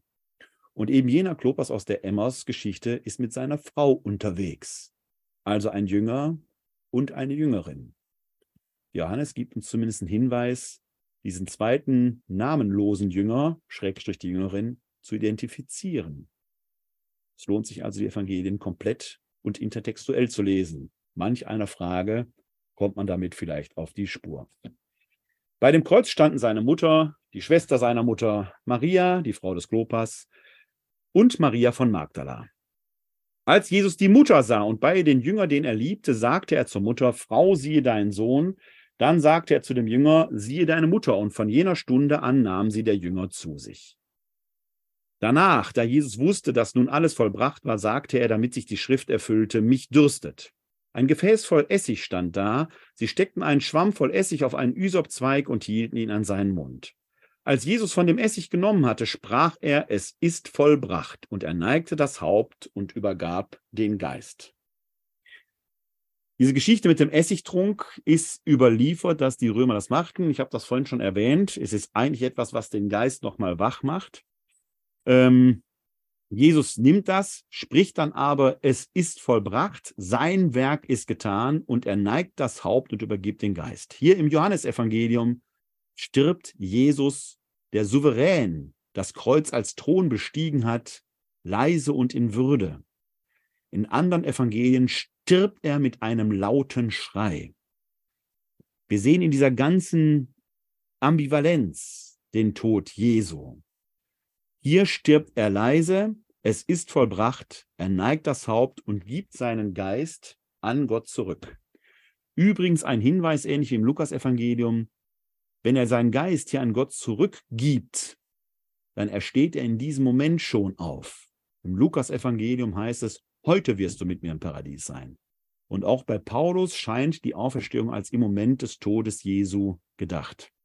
Das nur als Hinweis. Die Auferstehung wird aber dann erst am Sonntag offenbar werden, nicht durch das leere Grab, das nährt eher den Zweifel, auch im Johannesevangelium, sondern durch die Erscheinung des Auferstandenen, der sich der Maria von Magdala und den Aposteln später mitteilt. Hier aber kommt es jetzt noch zur Bestattung.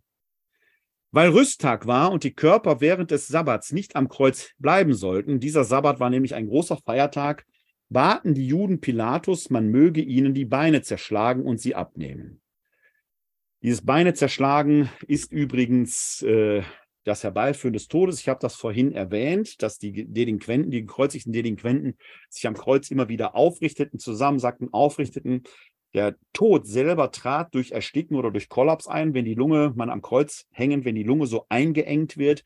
Das konnte man natürlich beschleunigen, indem man die Schienenbeine zerbrach. Sehr schmerzhaft, sehr brutal. Aber dann kann man sich nicht mehr hochdrücken. Dann tritt der Tod auch relativ schnell ein. Wie sehr der Aberglaube bei den Römern eine Rolle spielt, kann man dann aber im Fortgang sehen.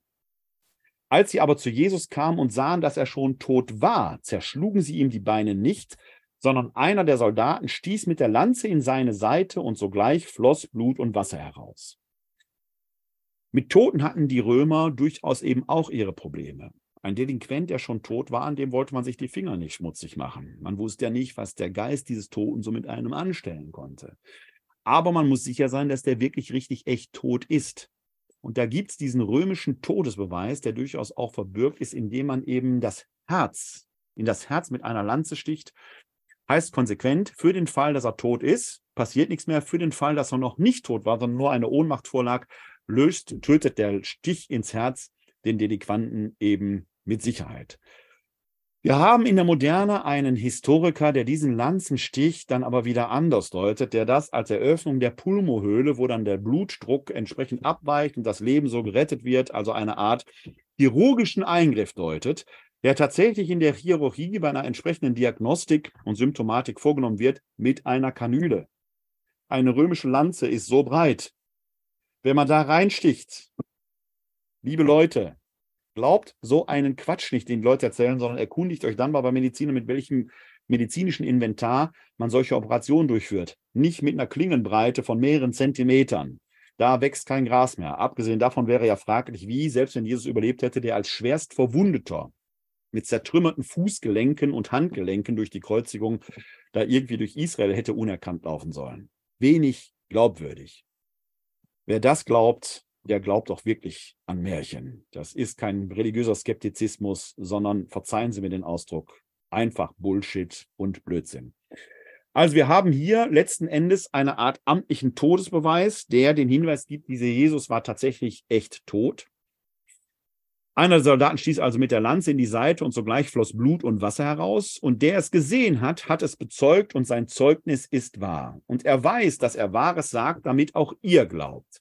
Denn das ist geschehen, damit sich das Schriftwort erfüllt, man soll an ihm kein Gebein zerbrechen. Und ein anderes Schriftwort sagt, sie werden auf den blicken, den sie durchbohrt haben. Zwei Zitate aus dem altehrwürdigen Testament, mit dem nochmal ein Schriftbeweis erwacht wird. Jetzt aber kommt es zur Bestattung und jetzt wird es noch einmal spannend. Wir hatten vorhin schon gehört, dass die Verurteilung Jesu um die sechste Stunde, also um die Mittagszeit passiert. Der Tod Jesu tritt erstaunlich schnell ein, etwa, wissen wir aus den synoptischen Evangelien, um die neunte Stunde, also drei Uhr. Das ist, wenn man das so zynisch sagen will, eher ein schneller Tod am Kreuz. Die beiden mit ihm gekreuzigten Schächer, die das ganze Leid mit Kreuzigung, mit Geißelung und so weiter ja auch erlebt haben, leben da noch. Rein quantitativ ist der Tod Jesu also recht schnell eingetreten. Wenn man das überhaupt aufrechnen will, muss man das sagen. Quantitativ hat Jesus weniger gelitten als die mit ihm gekreuzigten Schächer und mit Sicherheit weniger als Spartacus und die, die dort gekreuzigt werden, weniger als die Aufständischen, die im römisch-jüdischen äh, Krieg äh, gekreuzigt wurden. Man kann an der Quantität des Leidens Jesu eben nichts messen. Das muss man gegen Mel Gibson und The Passion of Christ sagen, bei dem ja nochmal Blut und nochmal was herauskommt. Die Quantität macht nicht das Leiden Jesu aus, sondern die Qualität, dass dort ein gekreuzigter von den Toten auferweckt wird. Das ist die eigentliche Aussage und man kann nicht auf die Masse des Leidens Jesu schauen. Wir können auch durch unser Verhalten zu dem Leiden Jesu nicht noch etwas hinzufügen. Das müssen wir uns an der Stelle klar machen, weil die Evangelien selbst uns den Hinweis geben, er stirbt früher als die anderen, die so gesehen länger leiden als er. Darum geht es eben nicht. Aber der Tod tritt eben gegen ungefähr zur neunten Stunde, also gegen 15 Uhr ein. Und das ist für uns ein wichtiger Hinweis, denn hier bei Johannes wird erwähnt, es war der Schabbat war der hohe Feiertag, also war Schabbat Pessachfest. Und im Synoptikon war der Freitag das Pessachfest. Das Pessachfest findet aber ungefähr um die Tag- und Nachtgleiche statt. Also geht die Sonne gegen 18 Uhr unter. Zwischen dem Tod Jesu und dem Sonnenuntergang muss jetzt aber die Bestattung vonstatten gehen. Die ist ohnehin außergewöhnlich, weil die Gekreuzigten normalerweise eben am Kreuz hängen blieben und der Verwesung dort überlassen wurden, als abschreckendes Beispiel. Das will Pilatus aber gerade nicht, um die Juden nicht zu provozieren. Normalerweise wurden dann aber die Delinquenten in Massengräbern bestattet. Hier passiert jetzt aber Außergewöhnliches, weil man den Leichnam Jesu eben in einem Eigengrab bestattet.